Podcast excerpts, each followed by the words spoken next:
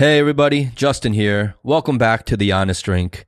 We just did some studio upgrades, so hopefully you'll notice the difference once we get into the episode. Thanks to you, this podcast is growing each week and we just wanted to provide the best audio quality that we can. Just a small gesture of appreciation for all the support that we've been getting. And as usual, we try to keep an open line of communication with all our listeners. So if you have any comments, suggestions, criticisms, or whatever, just hit us up at thehonestdrink at gmail.com. That's thehonestdrink, one word, at gmail.com. And of course, if you're enjoying the content, go ahead, rate, comment, and subscribe. Now, today's episode, I really enjoyed a lot. It's Howie, Eric, and myself. And we talk about the book, The Subtle Art of Not Giving a Fuck by Mark Manson. It's a very popular book. I'm sure a bunch of you have read it already. But if you haven't, it's a real quick read. And basically to summarize, the book is about defining core values by stripping away false values. To learn not to give a fuck about the things that shouldn't be important to you, which is easier said than done, especially when you're convinced something is important when it really isn't. And it's just holding you back. So today we talk about the book and what each of us took away from it and how we're applying what we took away in our own lives. So please enjoy. And without further ado, episode 16, here we go.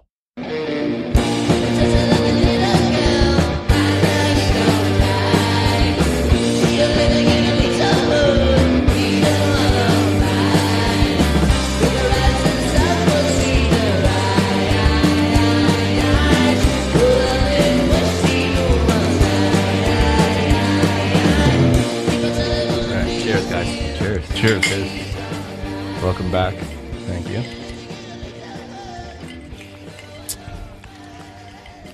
Oh, wow. That is that is 58% for sure. Oh. Oh my god. Hitch in the gut. Oh my god. It's like evaporating out of the bottle.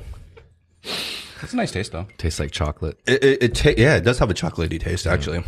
It's strong as shit though. My chest feels warm now. That is very strong. All right. Um so what you guys been doing? What's new? Uh, well, I mean, personally, me, work wise, I've been very crazy.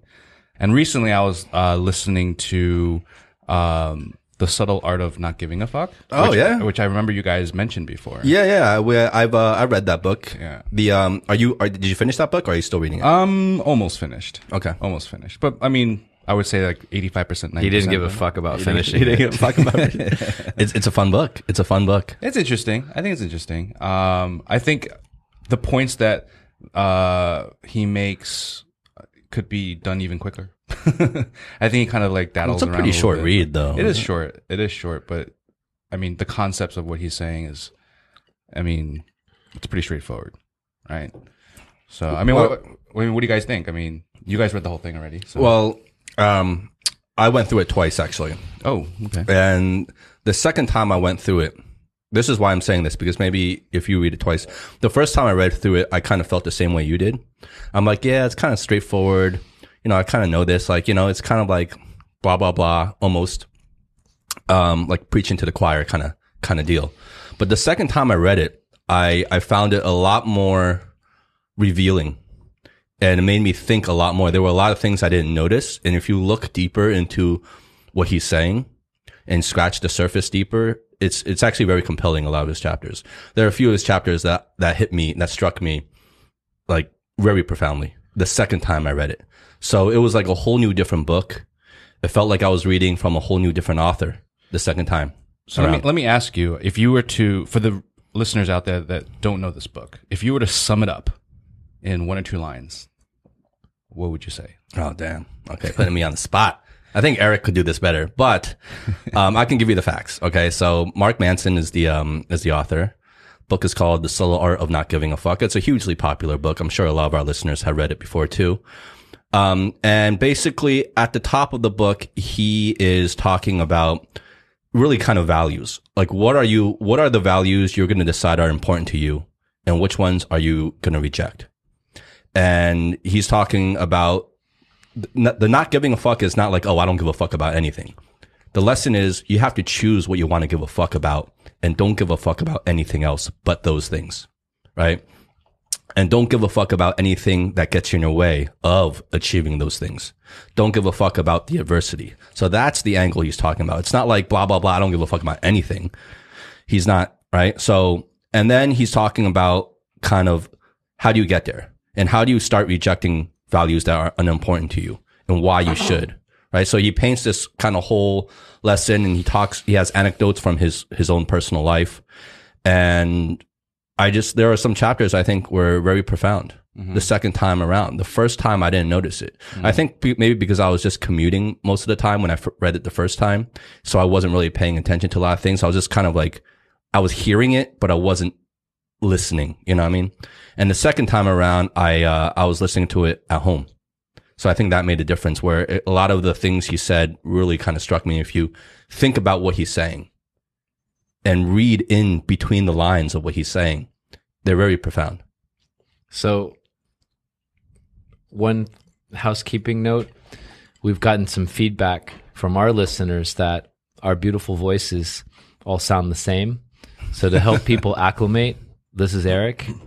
They call me the barbaric. They also call me Apic sometimes. So, we'll introduce ourselves so that you can really fall in love with our voices. That's a good idea. Maybe That's a one good idea. day, uh, you know, you'll be able to tell the difference without us without us telling you. People have been saying that. And by the way, I'm Justin. Um, you guys probably are most familiar with my voice just because uh, of the intros. And it's so good. It's buttery. And what about you, Howie? And I'm Howie. I'm the one with the buttery voice. Yeah. I feel like we all have, but I have I have the least buttery voice. Yeah. I don't know about that. I have the least buttery voice. I think I have the, I have the most. We're all going to get more and more buttery as we Yeah. go. I would say that Justin is sort of, for those of you who listen to podcasts, he's kind of like the Joe Rogan of the Asian world. So, That's high praise. yeah. that's high praise. yeah. And Howie, um, well, words cannot describe Howie. He is the uh, Steven Spielberg Yeah. of the Asian world. Yeah. We call him How How. Yeah, a lot of people call me How Yeah. How. We're still waiting for some of your feature length films. And uh, Eric is the uh, Tim Cook of the of the Asian world. All right. That's, that's a little bit hint, of a, hint. that's a little stretch. That's a little stretch. If you guys were wondering yeah. No. what is his employment No, was. Sundar, Sundar Pichai. Anyway, uh, let's get back to it. Let's get back on track, guys. So I have a question for you, Right. Justin. It sounds like this book, you got a lot more out of it than Howie did, obviously. Um, I wouldn't say that. We haven't really gotten. I haven't even said it. I haven't I'm just even said what I got. Out kinda- of it. Have you have you read he it? though? kind of he kind of dismissed Eric, it. have you read the book? I have read it. Okay. uh, I've I, I enjoyed it immensely. You talked a little bit about what the values are that are important to you, and which ones are you, are you going to reject as one of the key themes of the central themes of the book. Mm-hmm. Why is that important? Um, I believe, and this is one of his chapters. Um, I'm paraphrasing. Obviously, the chapter isn't named this, but I'm just using my own words. Kind of less is more, right? Mm. We're distracted by the paradox of choice, mm. humans, right? And the more things that I think we assign value to in our day to day lives, the less value and depth we can go on each one of them right? And the more distractions we'll have. And we realize that a lot of the things that we're assigning value to are, are actually unimportant to us at the end of the day, if we really kind of dig in and be honest with ourselves. And in my point, in, from my perspective, I think, I think from a broader, broader perspective of looking at society, I think this is true for a lot of us almost for everybody, I think. And it's not just trivial things like I'm assigning priority to that I'm talking about. It's not like, oh, I'm a prioritizing like partying with my friends. Like, no, that, that, that stuff is very surface, trivial stuff. I think most of our listeners and us, like, we're, we're at a place in our lives where we know how to differentiate those type of values, right? Those are the easy ones. What I'm saying are like the ones that are really hard. It's a simple thought, but it's really hard to execute, to reject. I'm talking about values like ego. I'm talking about values like pride, face, like saving face, 面子, right? These kind of things. These are all kind of things on the surface we know we shouldn't be too hung up on, but it's human nature to care about these things deeply. Whether or not we want to admit it to ourselves or not, these are things that deeply affect us, right? A lot of people, especially a lot of people out here, you know, and even Asians in general, I think are just more competitive, right? So it's like, like the whole mianzi thing, the whole saving face thing is, is very important. It's always a theme. And I think these are the values that with like going back to this book that I'm trying. It's a work in progress. So it's not like saying, "Oh, I've done this and done." No, it's it's hard. It's a work in progress that I'm trying to reject. I'm trying to reject these values or I'm trying to reject these things as values, right? And focus on more important things, right? Because I think when you reject, um, when you reject the idea or the importance of my ego, my pride, face, then you start, you, then you have a chance to lessen your fear of failure, right? Because where does fear of failure really originate? I think it originates for most people, the, your, the, the people's persp- like repu- like your reputation, right? P- How people see you, right? Because if you were the only person on earth, there would really be no fear of failure in the sense of our everyday stuff, right? Obviously, there's, there'll be a fear of failure if you can't catch your food and, or you can't escape a, a predator, right? Like, I don't know. But I'm not talking about that. I'm talking in like daily modern society, right?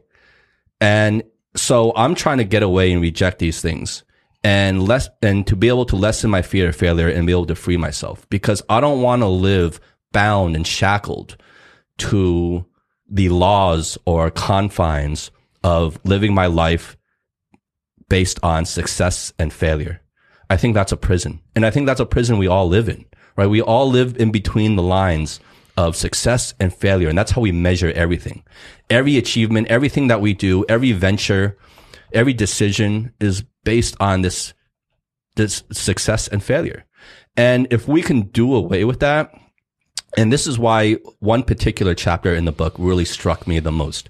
And it's the chapter, what was it called? It was the chapter called the do, okay, the do something principle. Hmm. The do something principle by far was my favorite chapter. And basically what he's saying, the do something and do something principle is his do something principle is if you're stuck, just do something, anything. It can be big. It can be small. Just do something. Just keep staying in motion. Do not be stagnant because once you're stagnant and you're still and you don't do anything, you're dead, right? Before in our previous episodes, we always talked about connecting the dots, right? Well, you're not what you don't know where the dots are, but you know they're not where you are right now. You need to go mm-hmm. somewhere to connect that dot, right? And the dot is not a fixed location either. You create your own dots. And you can only find those dots for yourself by actually doing something. And you can only do something once you start really not, if you feel, okay, how do I put this? If you feel that failure feels unimportant to you, then you, you free yourself Yeah. to do things. And just the act of doing something becomes a measure of success for you, right?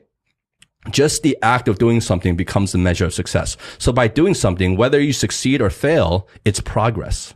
So by that definition, even progress, even failure can mean progress because at least you took action. So that's what I, in short, that's what I'm trying to do. I'm trying to measure my life and my values based on my actions and actually making progress and doing things instead of just living by this Bible of success and failure. I have to succeed. I have to succeed. Failure is not an option. Failure is not an option. Well, then you don't really take any chances. Then you don't really do anything. Then you don't really, you're not really free to really propel, propel yourself ahead. So Yeah. that's, you know, that's, that's what I took away most Yeah. from this book. so I think that was so. First of all, um, I think that was a really uh, insightful analysis of some of the book, and I'm I'll share sort of one reflection I have, and then I have a question for you guys. Um, the reflection is that you know as you read the book, as you go through and digest the material a second and third time, you connect more dots, you find more ways to apply it, and your mind is able to create some space to really think through things. And there are nine chapters in the book, and then there's a lot of sub chapters. My initial takeaway when I read it was that there was a like he's a great writer. He truly it's interesting because like he's a blogger, and so you kind of think there's so many modern authors bloggers and they're writing books to kind of capitalize on their fame. Mm-hmm. I actually think he's a really, really good writer. And every chapter and every sub chapter there was something unique about that particular chapter. You just broke down like one, one or two subchapters. Yeah. And there was a lot of meaning in what you said.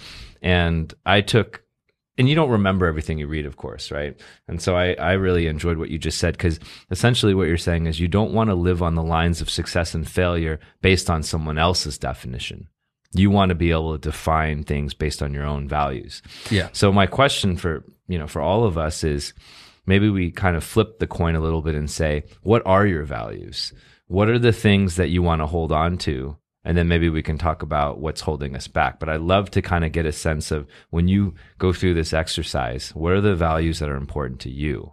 Mm-hmm. Are you asking me? Yeah, or any of us. Like it's a great well, question. for me, I'm taking the approach because I actually thought about this because I, the second time I read the book, I started asking myself a lot of these questions, right? And to be honest, I don't have all the answers. I don't know yet, right? And so if you ask me like, what are my, all my values? I don't know yet, but I think I'm, I'm getting there. Mm. And my, my way of getting there is by way of deduction. Mm. So the way I go about it first is first, let's identify the values I'm going to reject. And by rejecting those values that I that I I'm going to deem unimportant to me, I think what's left are going to be the values are going to be my values, and they're going to reveal themselves, right? So that's what I'm that's what I'm in the process of doing. I'm in the process of finding what I'm going to reject. What do I feel is hindering me the most? What is what are the big boulders in my way, right? And and I think for me, and even really for a lot of people, I think it goes back to that sense of failure, that failure thing, right? And there's another, there's another quote. I, I don't know the quote exactly, but there's another saying in his book. He's like, he's basically saying like, look, we're all going through life without knowing what the fuck we're doing. All of us. It's just by progressing, we know a little, a little bit more, but we still don't know, right? We, we just know a little bit more, right? And that really struck me too because I, it all goes back to this fail, fear of failure. And I think that is at the core of what a lot of people around us and even ourselves kind of have to deal with, right? Even, even in society, like if you look at social media and people posting, I, I think it's this fear of like people feeling like, look, it's never okay to suck. I have to be great every second of the day. And I have to be great and people have to know I'm great. Yeah, you have to be special. Exactly. I have to be outstanding, right? I have to be fucking, everyone has to know I'm the fucking greatest or else I'm not doing my job. I'm not being the best me, quote unquote, the best me, right? And I think that all originates from this fear of failure that people are convinced that it's not okay to suck sometimes. And, and Mark Manson talks about this too. Like, we're humans. We're gonna suck sometimes. Everyone's gonna suck sometimes. It's okay. The key is keep pushing forward, keep moving on and learn. But don't pretend like you, you don't suck sometimes. Don't pretend like you're, you're perfect. And don't try to convince other people you are too, because the more we do that, the more of a society that we create that everyone feels it's not okay to be okay anymore. And this is more poignant today than I think ever before because of things like social media and everything like this that everyone feels, especially teens. Like we're, we're, we're mature enough to kind of have to deal with it, even though we face issues with it ourselves. But think about the kids. Think about if we were to grow up in today's age, man, I'd be fucked up in the head. I really think I would. Right. So I feel for like the young, the youngsters growing up now. I feel for the teens that have to grow up in this world in, in that, in the respect that they are dealing, I think, with psychological and societal pressures that we didn't have to face in our youth. And that it's not okay to suck. It's, you have to be fucking great for society to even care about you. Because mm. all the social media, all these platforms, they only broadcast the most outstanding people. So you feel, so you base your worth on that, on that metric. How much are you broadcasted? How much do people know about you? How many likes do you have? How many views do you have? That becomes your metric of success, which is insane, which is fucking insane. So I think, you know, those are all the symptoms, all the layers But if you backtrace it, backtrace it, and backtrace it to its origin, it's this fear of fucking failure. And if we stop looking at it from that perspective and just look at it from my action, am I going to do something? And by doing something, anything, that just by doing something, that is success for me. And by doing another thing, that is success for me. No matter how it turns out, that's success. And if you keep on with that mentality and keep doing something, keep doing something, then you keep moving. You keep making, you keep walking, you keep taking steps wherever these steps may lead. But one day these steps are going to lead somewhere and it's going to connect you to your next dot in life. And then you keep going on and you keep going on. Well, I think that that goes back to something that I remember Eric mentioned on a previous podcast where like you're saying social media you're always comparing yourself to the best of the best, the cream of the crop, or even the people around you, they're only showing their best side, you know? Um, but you should only be comparing to yourself yesterday, right? Are you better than you were yesterday? Are you improving? Are you, you know, you, you should only be comparing yourself to yourself because that's the best metric, you know, the or most realistic metric for you to keep improving. Because otherwise, if you're only, you know, looking at the uh, best of the best and you're so far away from that, it, it may become daunting. You won't even make that next step Yeah. you know so i mean i'm speaking in generalities but uh the idea is still you know and that's still there I mean, that's that's so true because everyone to get to the point and whatever we're, we're talking about, let's say it's like weightlifting or boxing, no one has the luxury to kind of skip steps. So everyone that's great at something either just started earlier or put in more time or whatever it is, and so they're at a certain point. It's kind of like imagine it's like an, a mountain like Mount Everest or Mount Kilimanjaro. So they've climbed to the top, and you're kind of looking from the bottom they've taken that snapshot at the top. They also had to go up. It's not like they took a f- helicopter straight up to the top. They had to hike up. Mm-hmm.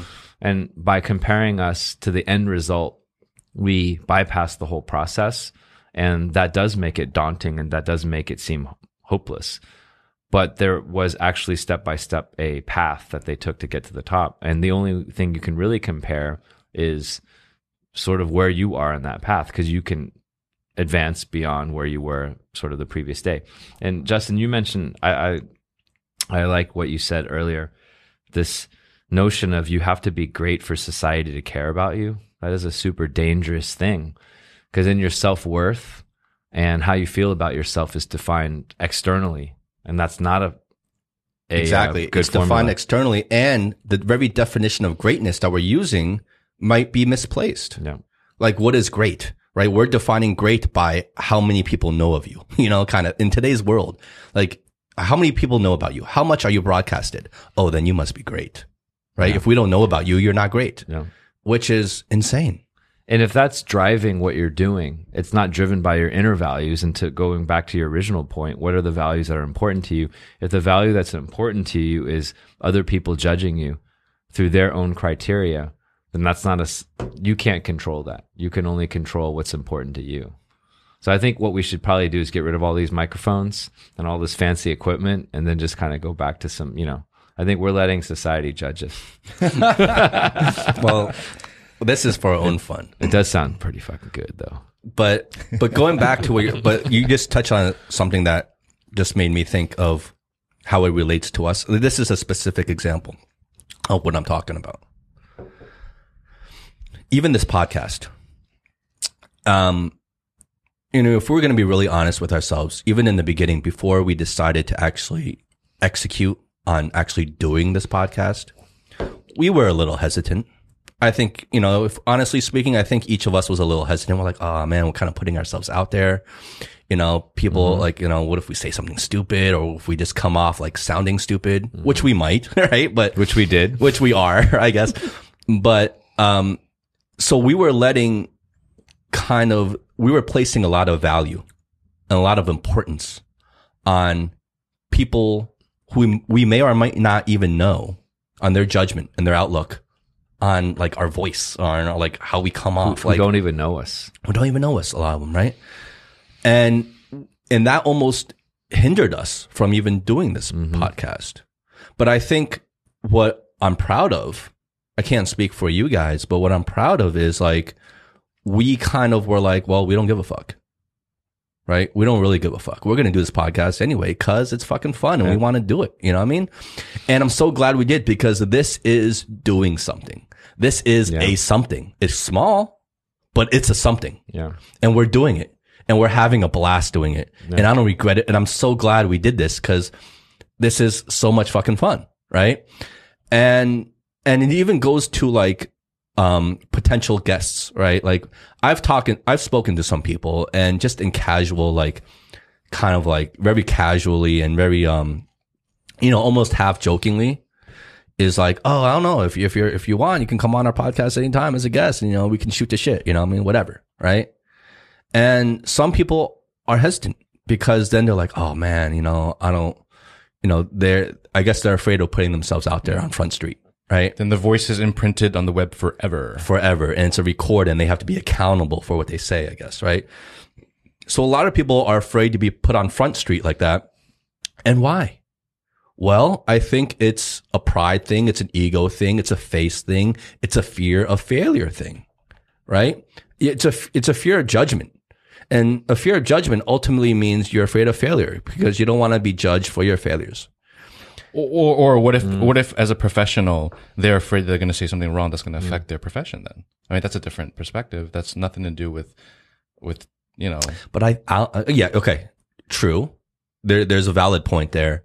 But I think that's easy to curve. Like, I mean, you just don't have to talk about anything that really relates or affects your profession. I mean, as human beings, as smart human beings, you can, I think you can easily avoid those things, right? I mean, it's just like having a casual conversation, but it's just recorded, right? And yes, maybe it affects your career, but I think most people that we talk to are smart enough to avoid whatever that would affect their career and just be able to have a normal conversation. Right. And it's this fear of like, it, it- it's, if you look at it, it's ridiculous because like, if it's a fear of having a normal, it's a normal conversation that we're having. This is a very normal conversation.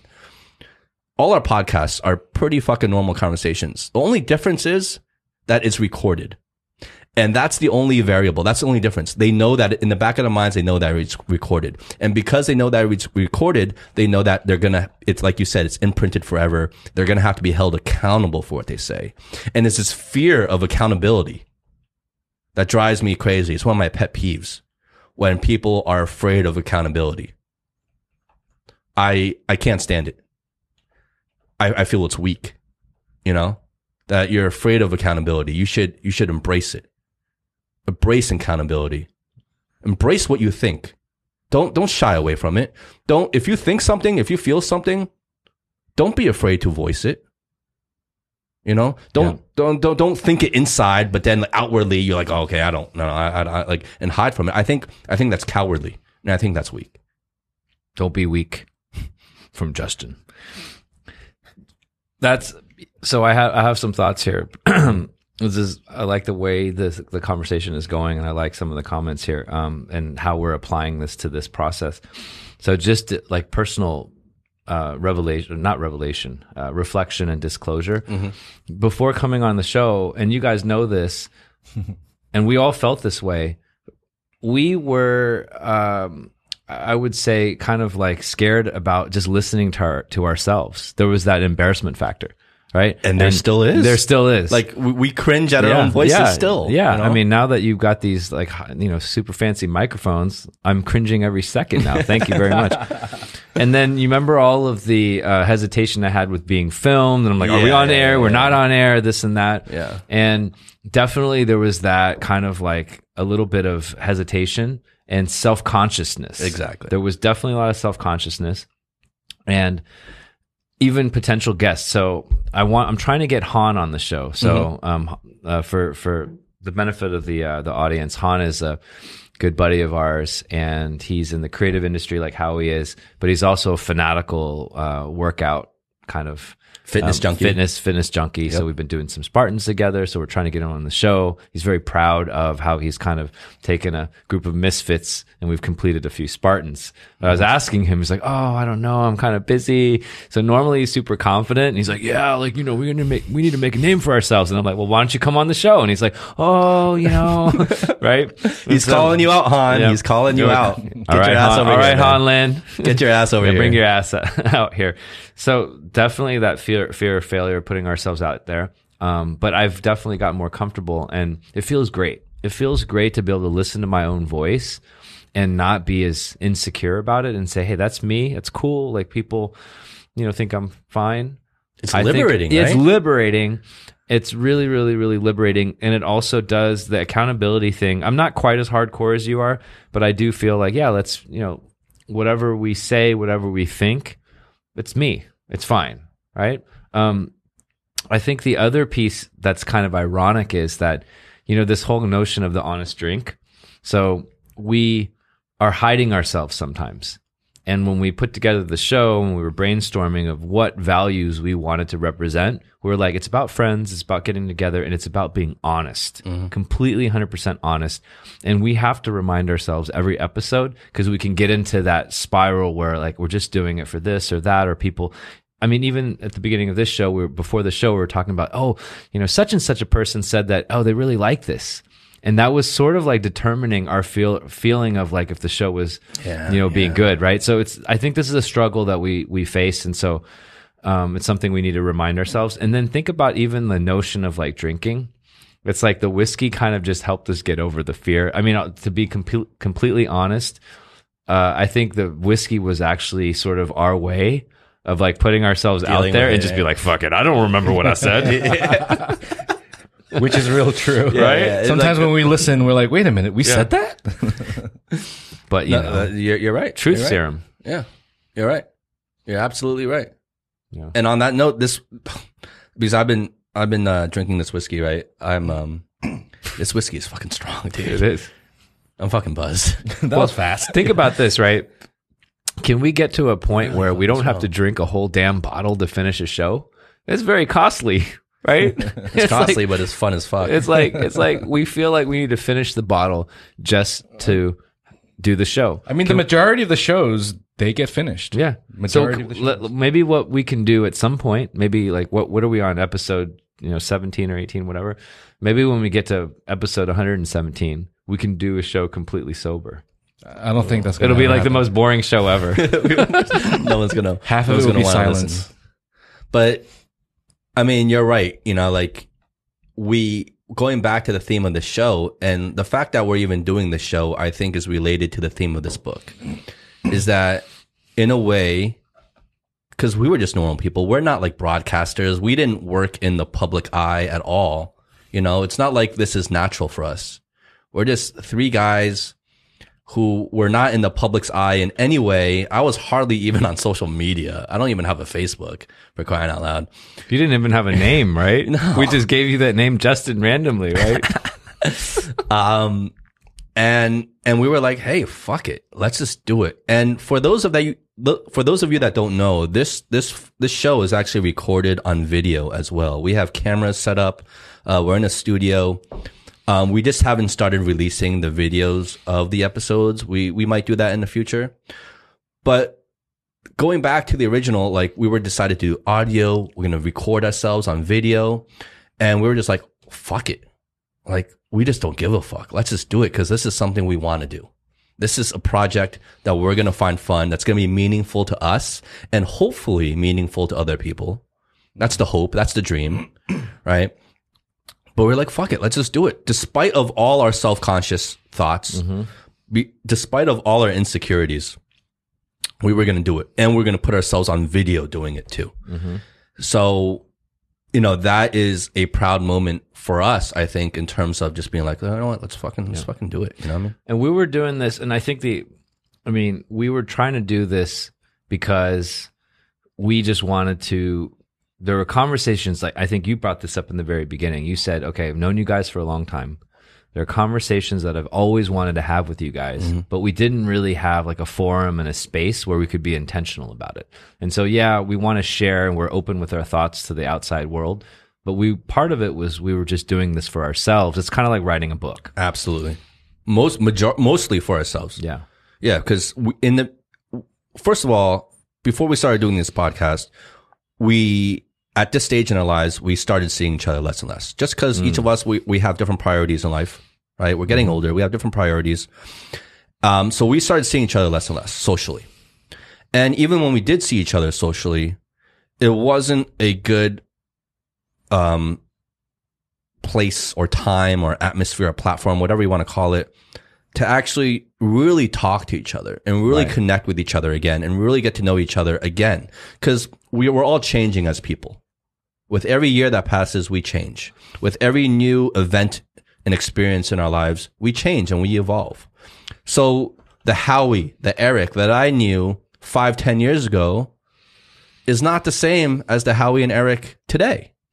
And you don't know that unless you really can have a time and place to really sit down and have a long form conversation like this with each other and get to know each mm-hmm. other, right? And because we were out and we would socialize or we'd be at a, a bar or a restaurant or having dinner or whatever, but then there'll be other people too. And you get distracted. And it's, it's just, you know, it's just not the place. So this was a very meaningful thing to us personally, well, to me personally, um, and which that was the driving point. It was okay, that's the value I'm going to place. My value is on the people I care about. My value is going to be put on the, my friends, the people I love in my life. I want to get, to, I want to reconnect with them. I want to get to know them better. My family and my friends, my close Yep. friends. That's that, that, uh, that I know that's going to be one of my core values. Right. So I decided on that and, and it was like, okay, well then fuck it. What's going to bring me closer? Well, doing this podcast will, and it's going to be fun and it's going to be a cool thing to check off on our list. Right.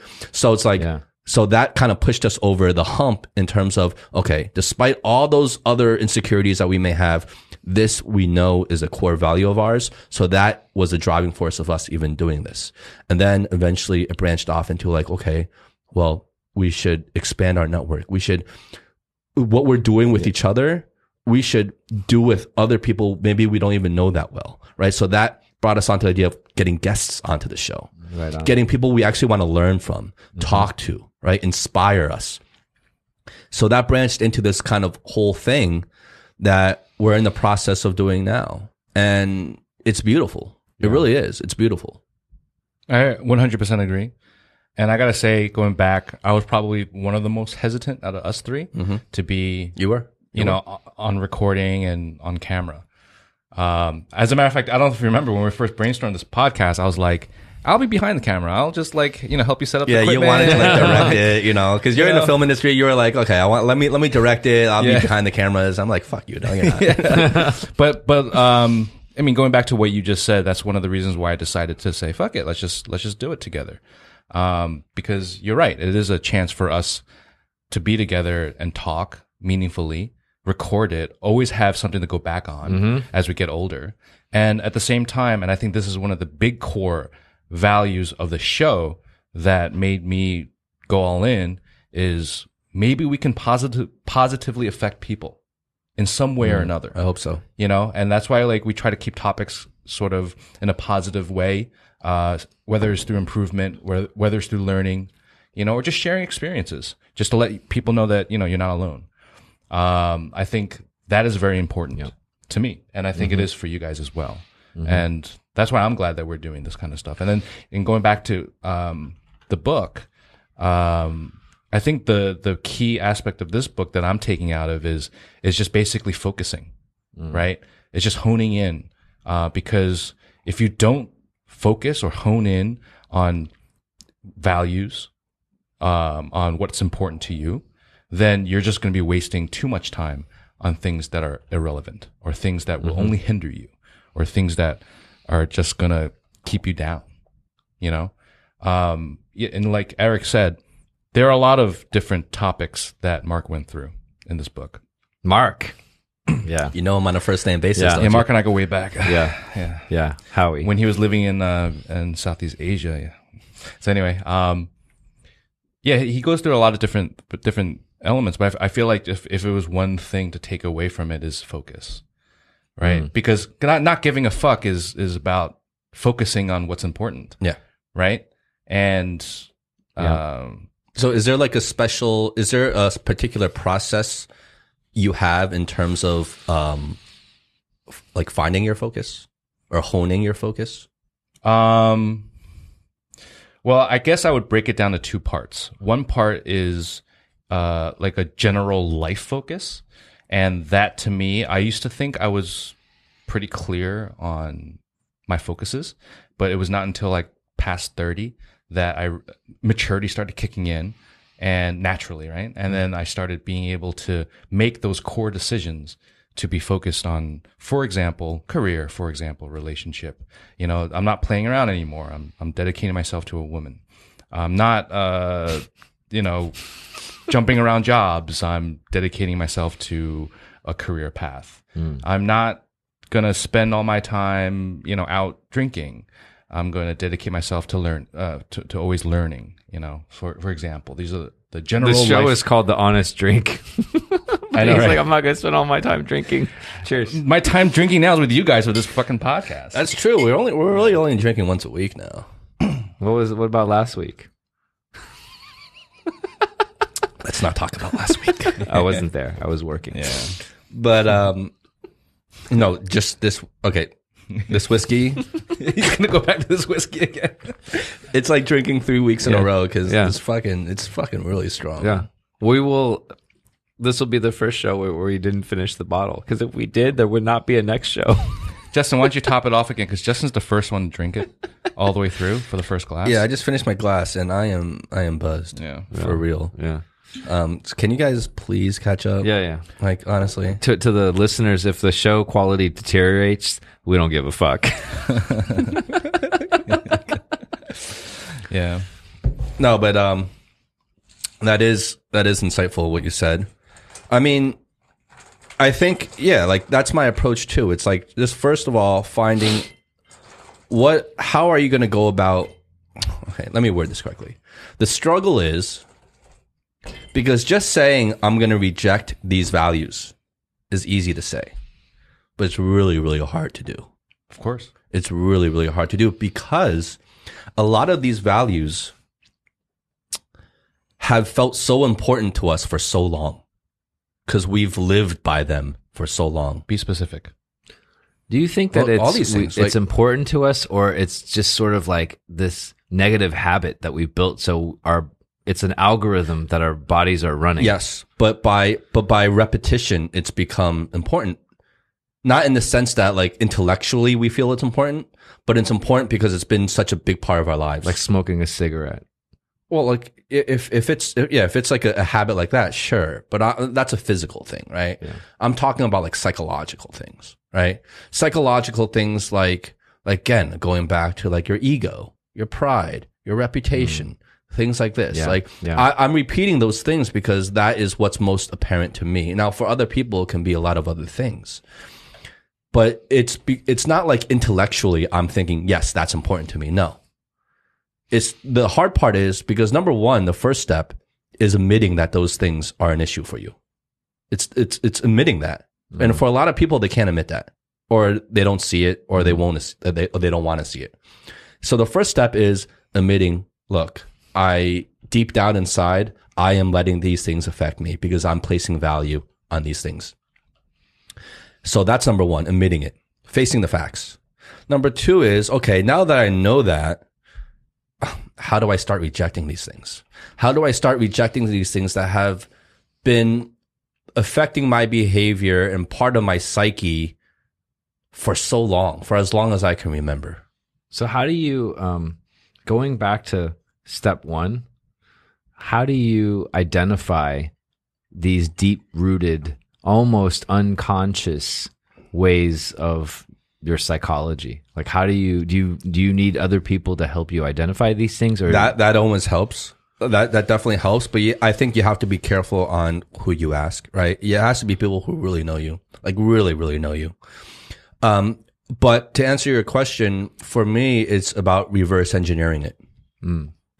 So you start with like, what are the symptoms of the problems? What are, like, what are like the bubbling surface day to day things that you feel are keeping you back, right? What are your issues, psychologically and even physically or career wise, socially, whatever it is. And then you start rever- reverse engineering those issues and trying to find the genesis, hmm. the core, the origin of these things. And, and I think for a lot of people, typically you will, what, what you'll find is that you may have, you may identify like 10 symptoms, right? Mm.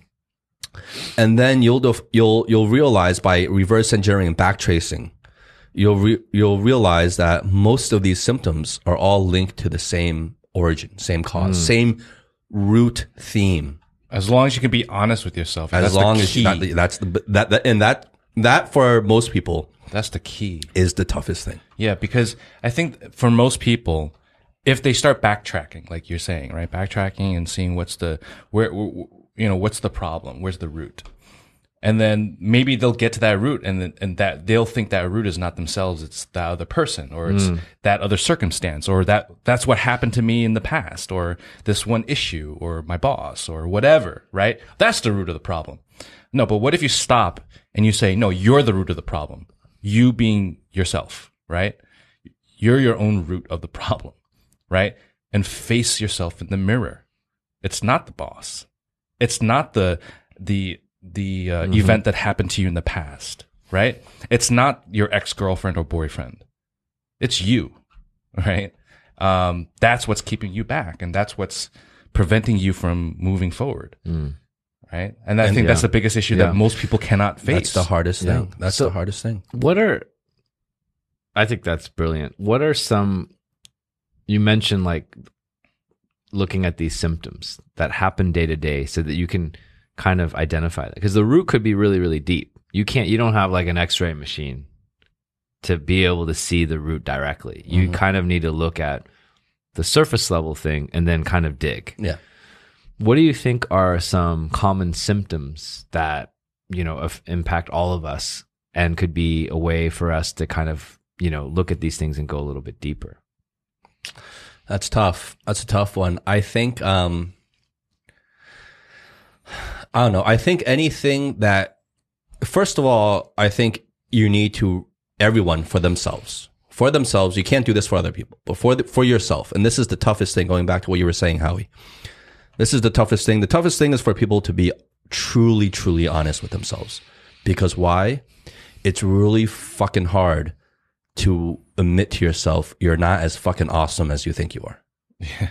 That's the toughest thing. That's that's probably the most the the biggest fear I think most people have.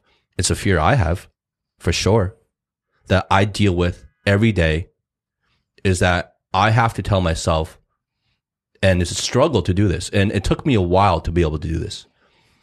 I'm not as fucking awesome as I think I am. I'm not. I'm not as fucking awesome, but I can be. Mm-hmm. I can be. It's possible.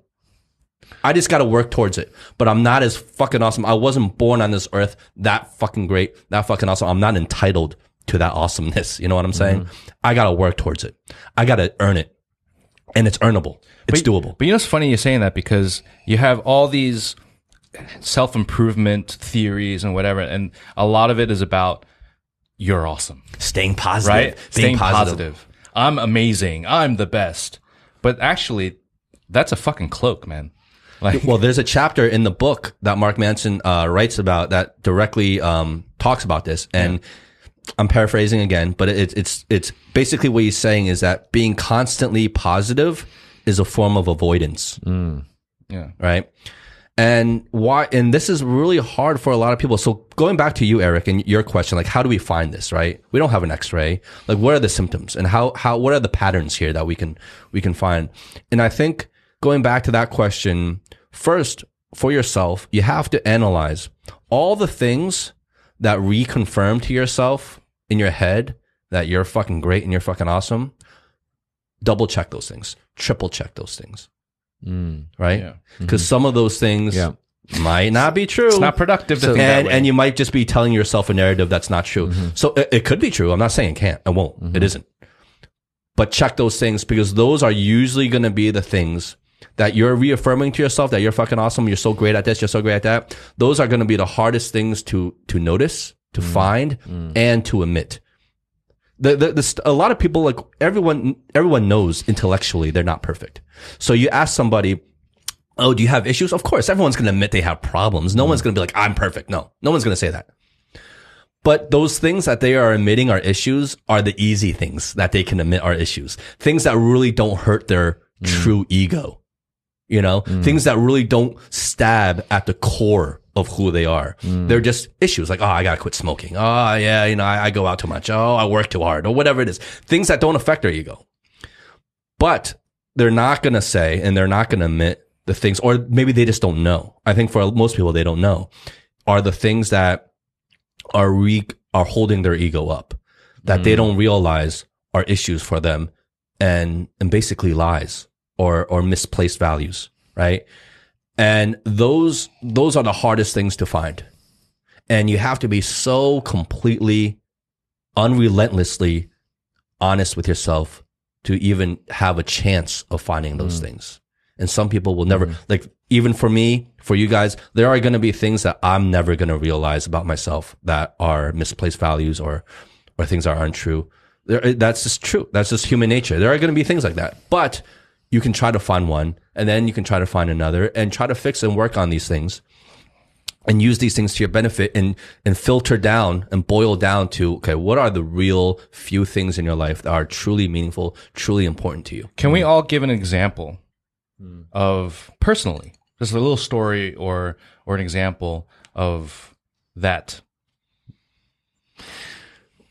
You mentioned the way you framed the question or the way you framed this concept, Justin, was that we think that we're great or we think that we're awesome at something, but we need to take a deeper look to really understand the reality. And when I step back a little bit, you know, in my mind, I'm thinking, why is it so important for me to be awesome or great, to even have the basic premise that this is something, this is a value of mine? You know, so being, you know, whether or not you're great at something, true or not, like I think that's one thing. But why do I place so much value of needing this to be great? Because like if your whole value structure kind of crumbles and you say everything that I was fighting for and I want to be great at, I mean, isn't that the premise of what we've been talking about? Is that a lot of times the way we define greatness is based on these external factors and it's not even really based on what we want. So how does that factor into this conversation? i mean i think i mean that that that's that's a that's a big question that's a big question and the my answer is i don't know i don't know how it really i'm not smart enough to be able to connect that dot to that question but what i can say and what i do believe i think one of the lessons in this book is that the why why do we need to find what's important to us and what's not important to us right? What's the why behind it all? Mm. And i think the why behind it all is that you need to start you need like if you're laying on your deathbed and you're thinking back on your life you're about to die and you're thinking back on your life and how are you going to feel about your life right? And you want to be sure that you're you you've lived the life that you really wanted to live not the life that you were convinced you wanted to live. And i think most of us are trapped in this life that we're convinced we want to live or goals that we're convinced we want to achieve because society deems those mm. things important puts those metrics in place and we play by their rules. So all of a sudden we're playing by those metrics, we're playing by those rules and we're convincing ourselves and we're convinced these are the things I want to achieve. These are the things that are going to indicate a success, a successful life to me. These are the standards in which I'm going to base my value and my life on. Mm-hmm.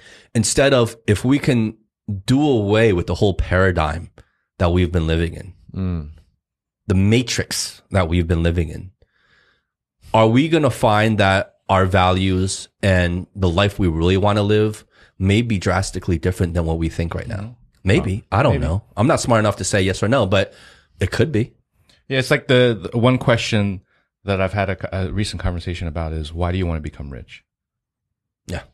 You know, why does anybody want to become rich? You know, why is money so so important? Because I want to drink good whiskey and have good microphones. Shit, man, that's obvious. and then what? right? No, that's what I'm saying, right? And then what? Yeah. Yeah, like I want to be rich because I want to have nice cars. I want to have a big house. I want to be able to afford anything mm. that I want to do. And then okay, but it's like so. Then you're placing values on these material things. Then that means that money is a means to an end, and that end is having a nice car, having a big mm. house. Is that what it is, or is it security? Right? Mm. People mm. people want Yeah. security in life, right? And but why do they call that security? Why is having a big house? Why is having a lot of fancy cars? Why is having a lot of money security? It's because of the standards that society has put in place, the metrics in which we deem success and failure by is because only almost only money can buy those things. Right? In this in this world that we live in, in these rules that we all play by, money reigns supreme because money brings the success that we all define as success. But that's just a definition. That's groupthink in But many ways. But it's funny because um, I'm just thinking right now, if I'm going to compare my current, let's say, financial situation to 10 years ago and to 15 years ago, let's say like five year mm-hmm. increments, right? And let's say right now I'm more comfortable than I was, you know, 15 years ago, let's say, right?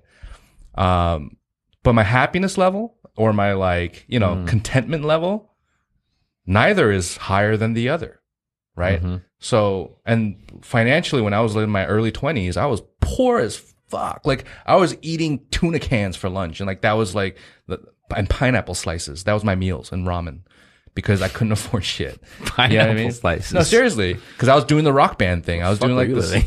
I know. no, go on, go on, go on. Fucking fruit. No, seriously, I, What's? I, I chose that because I liked it. So, so I mean, I was doing the whole rock star thing, right? So I was like, you know, starving artist.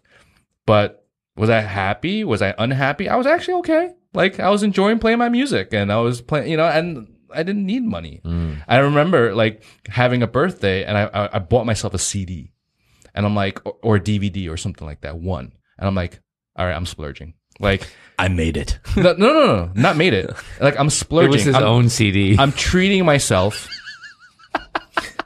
he bought his own CD. It was free. I, I'm treating myself. I'm splurging, right? Yeah. I'm spending the money Yeah. because every other day I'm not, right? So now let's compare now where I don't think about what I spend. Like I mm. just, what I want, I buy it. What I want to eat, I eat it. Where I want to go, I go. You're buying things that are way, way, way, way more expensive Way than a more. CD, but it has so much less impact on you. Yeah. The meaning is gone. Yeah. You know? And it's funny because if you think about it, it's, it's like the value. We're talking about values, right? Mm-hmm. The values are so different now. Mm. Right? And money did not buy that happiness. Mm. Money did not buy that value.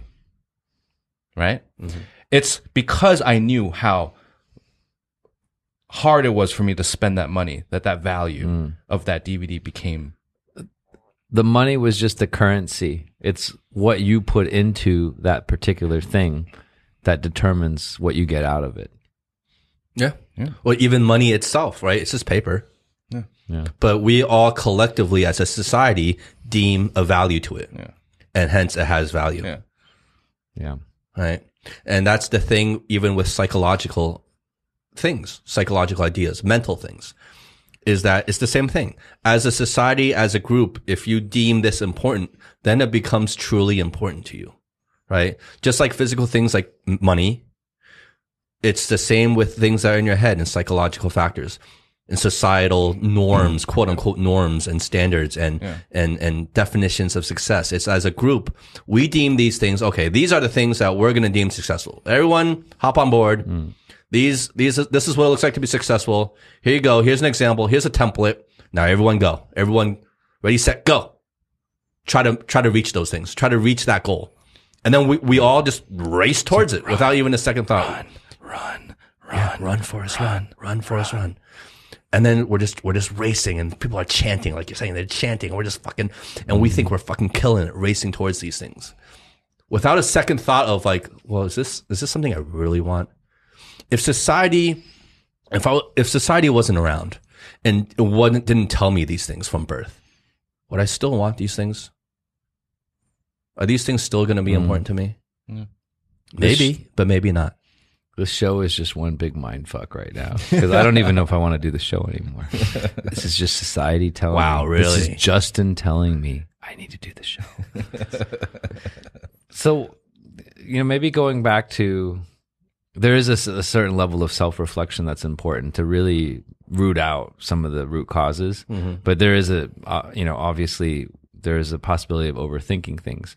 So we are a product of our environment and the people around us. And so we can't really escape the frame that we're in, but you know, maybe we can try to not be so sort of like caught up and obsessed about it. Um, so going back to our values, what are values that we should be living by? Okay. Well, as first going back to what you just said, as disclaimer, yes. And this goes back to the last episode we published, Hurry Slowly, is that there is a disparity between the ideal and the reality, mm-hmm. right? And we have to be realistic. So we're being, we, we might be being a little over idealistic right now, but that's the point of the conversation is to pull out and get that 10,000 foot view of like, okay, well, what is it? And have that ultra idealistic conversation and then work from there. Because naturally, after this podcast, we get into our own lives, we're going to be plummeting down to reality mm. right away, mm. right? Um, so having said that, we realize that a lot of things we're saying are very idealistic, but that's the point of the conversation. That's the point of the exercise is to think that way, to really pull out and really think, okay, well, what is really important? And then, and then from there, you work towards whatever your goals are and whatever your values are. Um, so I just, I, you know, I didn't mean to cut you off, but I, Yeah, that, I yeah. just wanted to say that. Yeah. Yeah. What are those things? Because I think that is the biggest question. When you peel away everything, what are the things that are really important that really stand this test of time? That whether you're 10,000 feet up or whether you're zoomed all the way in, that these things are the things that really are important to you. So as an example, when I've talked about this a lot in previous episodes, I still I still feel that uh, exercising every day and running every morning has been life changing, and that's a core value at this point. Oh, that's great. Yeah. That's great. I mean, what else? Like I can't I, I told you that like I don't have an answer for you yet, mm-hmm. like earlier, because my my process is still just trying to identify the mis- misplaced values 1st in my mm-hmm. life.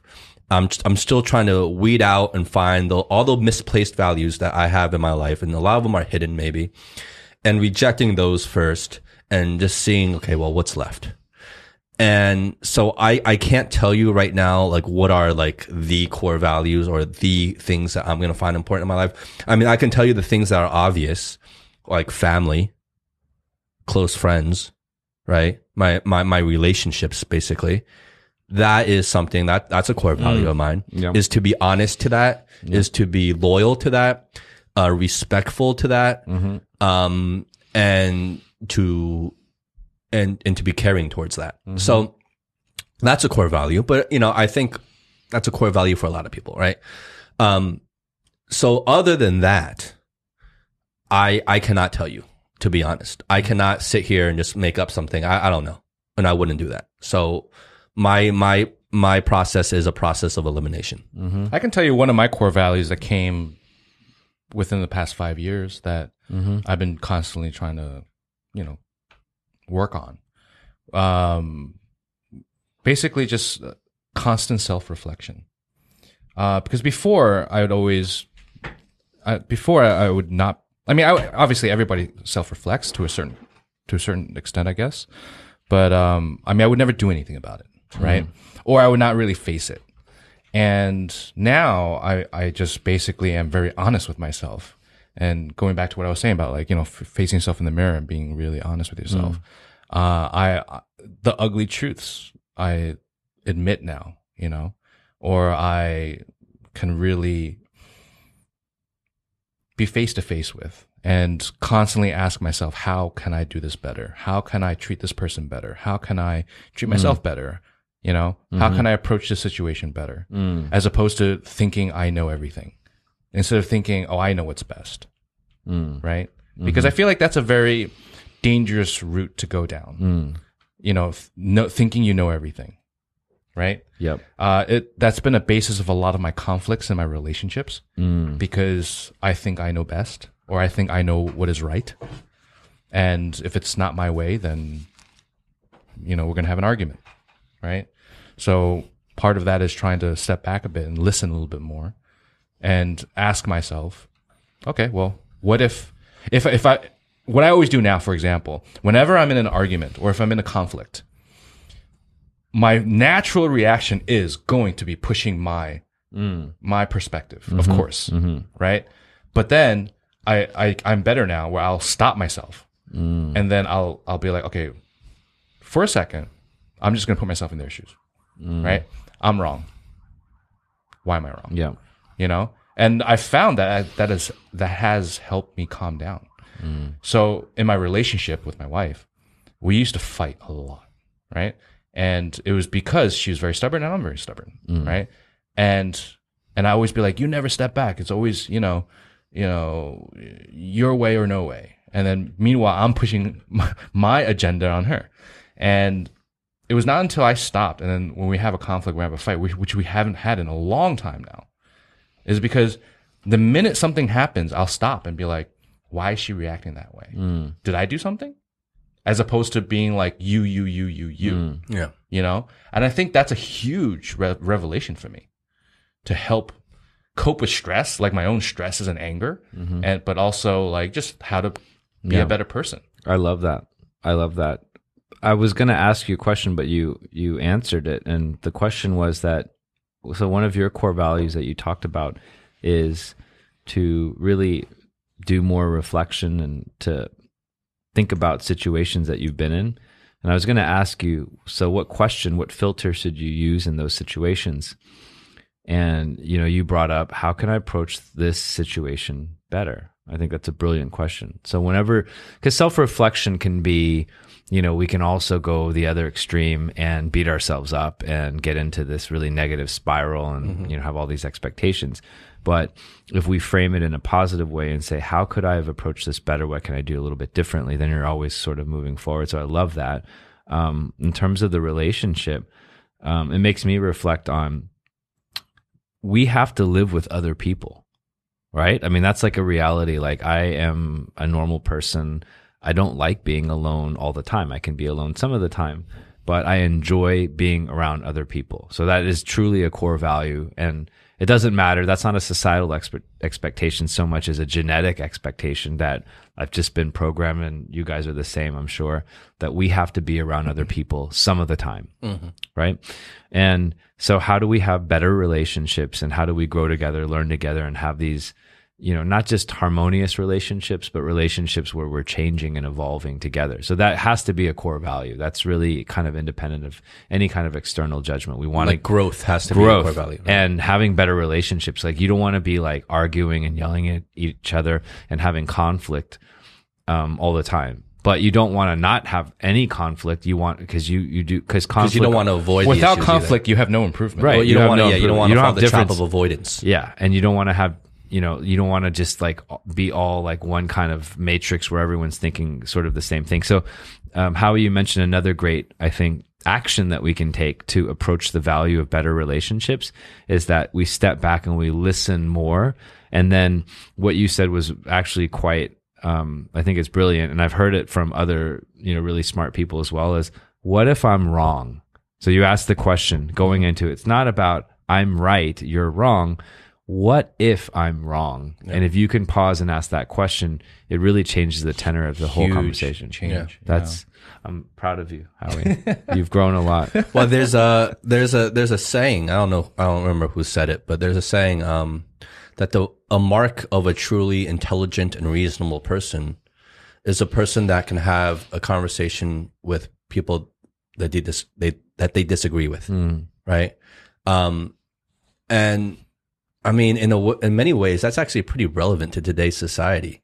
especially in the West, right? You have these like social justice warriors, you have cancel culture, um, you have like the really like far, far progressive left that are like trying to like suppress anything, any kind of conversation that may not be aligned with their extreme progressive views. Um, and that's that's a form of like, look, well, like you can't think from both sides. You have to put yourself in the other shoes to have an intelligent conversation, right? Mm-hmm. And you have to put yourself like, okay, well, what if I'm wrong, right? And I think that stems back to the theme of, well, what if I'm not as awesome as I think I am, Yeah. right? It's it's it, it's the same thing. Like if if you can admit that, like, okay, well, not admit, but even if you can think for for a while, like, okay, well, I'm a I'm a I'm gonna pretend I'm wrong for a second, and I'm gonna truly, honestly, try to find a reason or try to find out what's happening here, right? Maybe I could be wrong. And actually adopt that as a, a true possibility and not just saying it just for the sake of appeasing the, the other person or whatever, but actually truly adopting that position for a second. Be like, okay, well, what if I really am wrong? And asking yourself that question. And that all goes back, I think ties into, well, it's asking yourself the question of, what if I'm really not that awesome as, as I think I am? Hmm. What if I'm not that awesome as I think I tell I, I, I, I tell myself I am, right? And what are hmm. the real hidden truths behind that? Can I add something? Because I feel like if you only ask, if you only ask yourself, what if I'm not as awesome as I think I am and end it as that, it could be kind of like a depressive negative Yes. route. But if you don't follow up with another question is, what if I'm not as awesome as I think I am, but how do I become more awesome? Right. Mm-hmm. Then you can at least switch it, switch it to be more positive because if you're only thinking about, or if you're only like, let's say admitting, oh, what if I'm, I'm just really stupid or I'm just not creative and that's it. And then you just quit what you do. No, it's like, okay, what if I'm not creative, but I want to become better at creativity? That's a really good how point. do I get, how do I move forward with that? But I, I think what's important with that with that exercise is you first have to find the lies you're telling yourself. Otherwise, you're gonna if you don't do that, you're gonna be building your house on a foundation that is not stable. Yeah. right? You're just going to be building yourself up on on more lies. So what you have to do first is, like you say, like if I'm saying, okay, well, what if I'm not as awesome as I think I am, and I can't end it there? So how do I get there? Well, first I have to identify what are what are the hidden lies that I'm telling myself. What are those lies? And you have to weed them out before you can start building yourself back up again. And this is why we're stuck. This is why we can't do this. This is why it's so hard because to do this is so fucking hard. Hmm. It's really hard. And to, to be able to find those lies and then be able to admit them and then be able to tear them down and then be, to be able to build yourself up based on that tear down. I mean, that, that is, that is probably the hardest thing to do. And, but you have to do it if you want to go, if you want to do this exercise, then you have to do it. If you want to go through with this project, you have to do that. Otherwise, you're building yourself up on false assumptions, false, false truths, right? So you got to weed out those lies first before you can build yourself up. Absolutely. And so for a majority of that time, it's going to be depressing. It's going to, and that's what's so sad about it. If it was all like positive and I mean, it'd be easy, right? Like it's hard because it's depressing to have to deal with those truths or those lies for such an extended amount of time because it is going to be an extended amount of time. It's not going to be one or two days you can do this. It's going to be, it's going to be years, if, if at all, you know, it's going to be a lifetime, maybe. Well, that that sounds a little bit depressing. Um, you know, uh, maybe there's an alternative, right? And that's what makes it hard. yeah. But maybe there's an alternative, and I I get that some things take years to kind of tear down and build back up. But a lot of this, to the extent that stuff is in your head, to the extent that this is mental, when you wake up in the morning, you can make choices. So there's certain physical and there's certain concrete things that are you can't change, like your financial situation or you know what job you're in or where you live. There's certain things that will take time for you to address those issues. But mentally, you have the power to tomorrow morning you wake up and you can decide what you want to do and to a large extent you can decide how you want to do it and ultimately you have the power to decide why you want to do these things. Mm-hmm. And so part of it is deconstructing yourself a bit and peeling away some of the things. Once you're aware of it, I think it's a little bit easier. It's really the blind spots. It's the ego. It's not being aware of these things and kind of going and these things that have been in motion for a long time. Those are the things, if you're not aware of them, you won't be able to change them.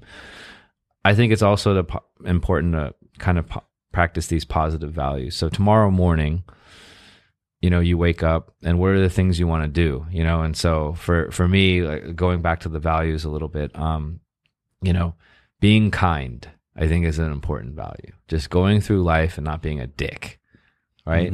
Um, I think that's really important. We get caught up, right? Because we think we're so awesome. We think we're great. We think we're right. We think we have all the answers sometimes unconsciously. And that's, that's one of the lies, right? We don't, we don't have all the answers, but we sometimes act as if we do. And once we come to that reflection, it's like, okay, like, don't be a dick. You know, you don't have all the answers. Be kind. Um, don't be righteous.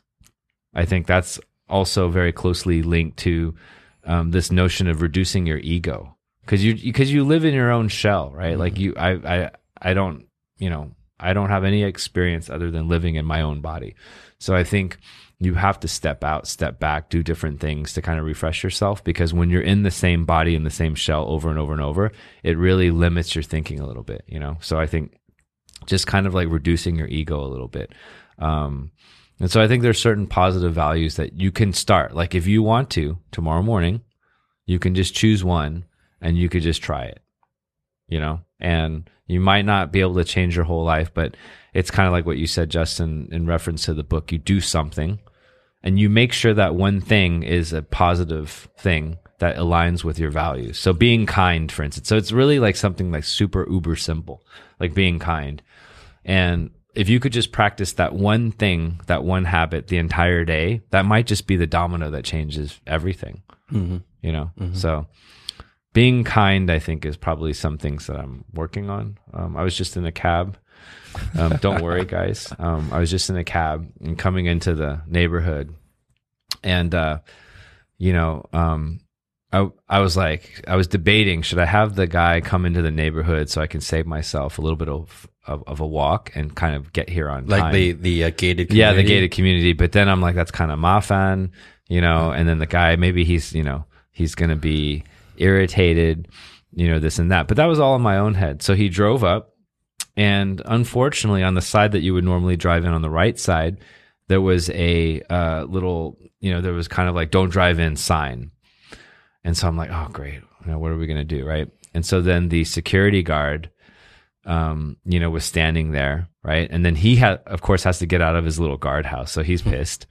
so this whole thing could, you know, is a powder keg, and you know, knowing me, um, this could have exploded into, you know, you, you guys can Yeah, play it out in your head. You've done it before. so, the, so, so my driver goes and drives into the other side, which clearly you can't do.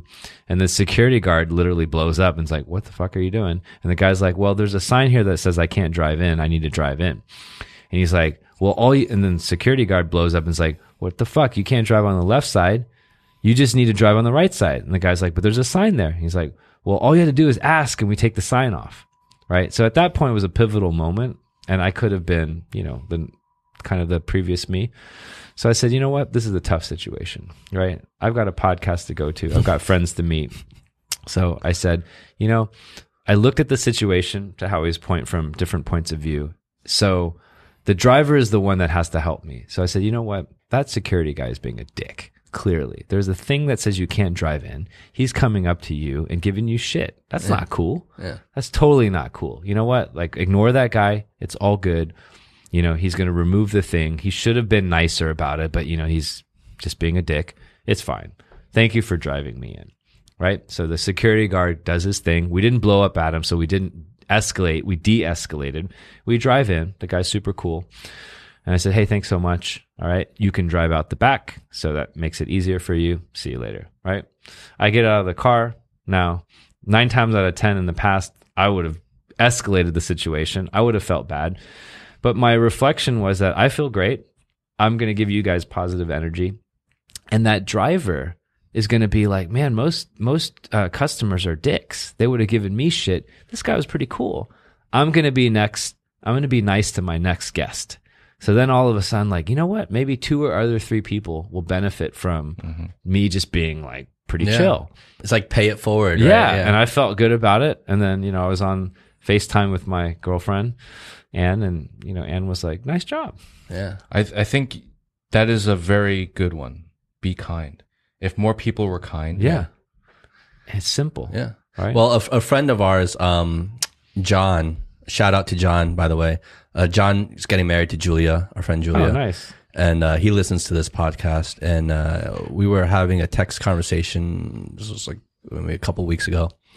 And he was talking about kind of what you're talking about in terms of like, well, what's what's the goal, right? And, and before in the previous episode, Eric, you said like my I don't really believe in happiness. My goal is not happiness. I think happiness is a byproduct, but happiness is not the end result. And he was kind of saying the same thing. He was saying like basically what you're saying. It's about once you achieve a certain level, it's about spreading that happiness hmm. because everything is connected Yeah. right? Because it comes back to you. It's it's about where we don't live in a vacuum individually. We live in a society, and everything is connected, and everything we do has a ripple effect that we cannot measure.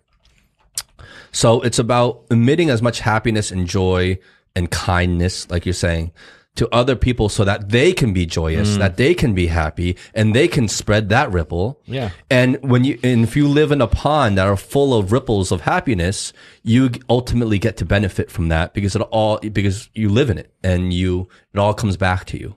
Right. Mm. But when you, if you live in a pond and you're, sp- you're spreading ripples of like, of hate Yeah. and anger and this, well, that's going to come back to you ultimately too, because we all live in the same ecosystem together. Yep. But a lot of us, we just don't no- notice it because the world is so big and we feel so detached in public all the time.